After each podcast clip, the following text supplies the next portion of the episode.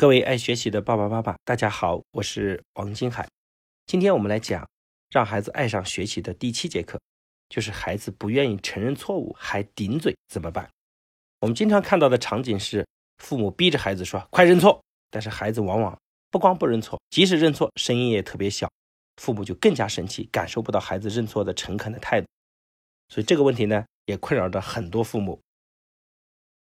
孩子不认错，其实我们换位思考一下。啊，我们也能理解，因为这个世界上哈，每个人都希望证明自己是对的，即使他明明可能是错的，或者是他水平很低，但是他依然有想证明自己是对的的欲望，所以我们都不喜欢被批评和指责。每个人的大脑中啊，其实就相当于有一根保险丝，一旦感受到外界对他的批评，那这根保险丝呢就会自动的断掉，这样就会停电。这样，我们的大脑呢就会失去理性思考的能力，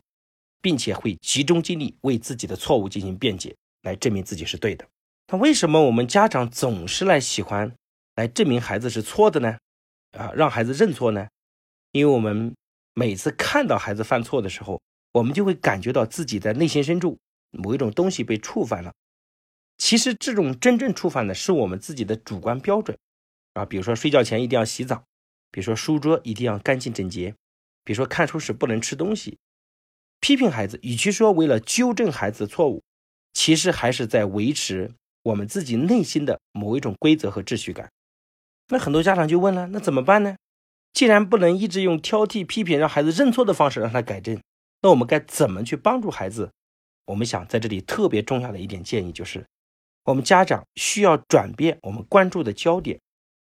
用肯定的方式来替代我们指责的方式，在这里先给各位分享一个非常好玩的例子哈。这个例子讲的是我们著名的演员王刚啊，就是演和珅啊等等这些著名的角色。王刚小时候呢是个非常调皮捣蛋的孩子，整个全校呢是出了名的坏孩子。每个家长上学的时候都会跟孩子说：“你们今天可不能跟王刚玩啊，这是个坏孩子。”那王刚在学校里也变得非常无聊，因为大家老师、学校和家长都非常讨厌他。所以在他非常无聊的时候，他有一天啊做了个恶作剧，给党中央、国务院办公厅毛主席写了一封信，啊，大概的意思是说我是个有志青年，我想报效祖国啊等等，讲了一大堆这样的啊有志向的话。那这个事儿呢，一转眼可能过去了三个月，三个月之后有一天，啊，突然他的班主任很惊讶找到他说：“王刚，你北京有亲戚吗？”然后后来这个学校的领导也找到他说。啊，王刚，你北京有什么亲人吗？没有呀。结果呢，这个学校校长呢就战战兢兢地从抽屉里拿出一封信，落款是党中央、国务院办公厅，收信人是王刚。在征得王刚的同意之后，打开了这封信，没想到回信的是毛主席。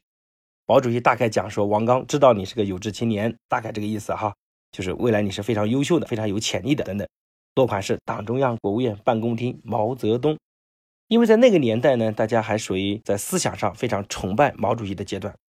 所以这个学校发生了这件例子之后，所有从校长、老师到班主任都会认为王刚同学是毛主席看好的孩子，那这是天大的事情。所以王刚这个孩子呢，就一夜之间从以前啊大家人见人厌，到现在变成全校出了名的，每个人都渴望跟王刚多接触。王刚也从当年非常讨厌学校、讨厌老师、厌学的孩子。一瞬间变成了非常受人欢迎，所以他的学习上也积极主动，也备受关照。王刚后来以优异的成绩考到了艺术方面的大学，最后也成就了他的人生事业。所以我把这个故事讲给很多孩子听的时候，有个孩子现场说：“哎呀，难怪我学习不好，因为我没有收到毛主席的信啊。”当然这只是个玩笑。那我想大部分的孩子人生是没有这个运气的，像王刚一样能够收到领导的致辞和鼓励。但是我们反思王刚这段人生经历的时候，我们发现王刚其实没有改变，只是所有人在一瞬间改变了对王刚的看法而已，导致这个孩子从原有的逆反和叛逆状态一下子变得积极和上进。以前，包括王刚身边的父母或者是他同学对他更多是批评和挑剔的状态，到一瞬间变成所有人对他的肯定，而这种肯定所带来的奇迹和震撼的效果是非常明显的。所以我想，你的孩子可能没这么好的福气，也让毛主席写封信，也不会让我们习主席给写封信。但是，我想作为父母自己，你们能做的也是同样，用肯定的方式来替代这种批评的指责的方式。如果今天你们决定立刻改变，你们的孩子也就会像王刚的人生奇迹一样发生立刻的改变。所以，当我们如果过度的关注孩子的缺点，并且批评和指责的时候，实际上这些缺点也会被强调而产生持续放大的效果。那么，这个孩子自我认知呢，也会越来越消极，进而原本具备一些优良的品质也就一并丢掉了。如果我们反过来，我们去肯定孩子的一些优点和进步点，那孩子对自我认知呢，也是越来越积极的。他就会想办法去克服一些自己不足的方面，也会让自己的优良品质越来越多。也有很多父母说：“那这孩子一味捧上天还行吗？”他们认为，孩子有时候批评和打击也是很有用的啊，尤其是发现某一次被打过一次，孩子好像就立刻有用。所以今天中国百分之七八十的父母依然在用棍棒啊，甚至嘲讽打击的方式来教育他的孩子。在这里，我们先给各位讲一个例子哈，有一个学校呢。他们做了一次尝试，就是凡是成绩排名不好的，给成绩优秀的孩子戴红领巾，然后所有成绩普通的孩子全部戴绿色的红领巾。那么这个事情呢，引起了非常大的反响和社会讨论。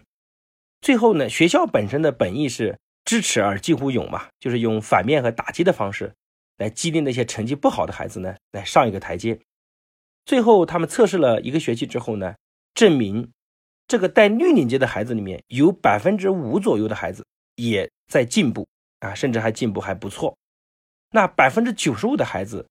就会原地踏步，甚至是更加消极和悲观了。首先，它说明了这种打击的方式只对个别的孩子和极少数孩子有效，对大部分的孩子是没有用的。它只会带来孩子本身更多的仇恨和对自我的厌倦。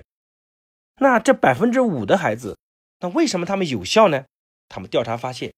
在学校承受压力和打击的孩子呢，为什么能够反弹？因为这些孩子在家庭中都是被接纳、被理解的状态，他在家庭中自我认可是正向的，所以这样的孩子呢，被打击反倒是更加激起了他的斗志，这样的孩子才有一定的可塑性。所以通过这个例子，我们可见，今天很多父母以为棍棒底下出孝子的方式，不停的批评打击来鞭策孩子的方式，实际上更多的结果。都是以不好的结局，甚至是悲剧性的结局而收场的。所以被讲内容，我们要修炼的是，要学会忍住批评和挑剔的欲望，要学会把关注点放在孩子做得好的地方，并且加以肯定。我想，如果你能这么坚持下去，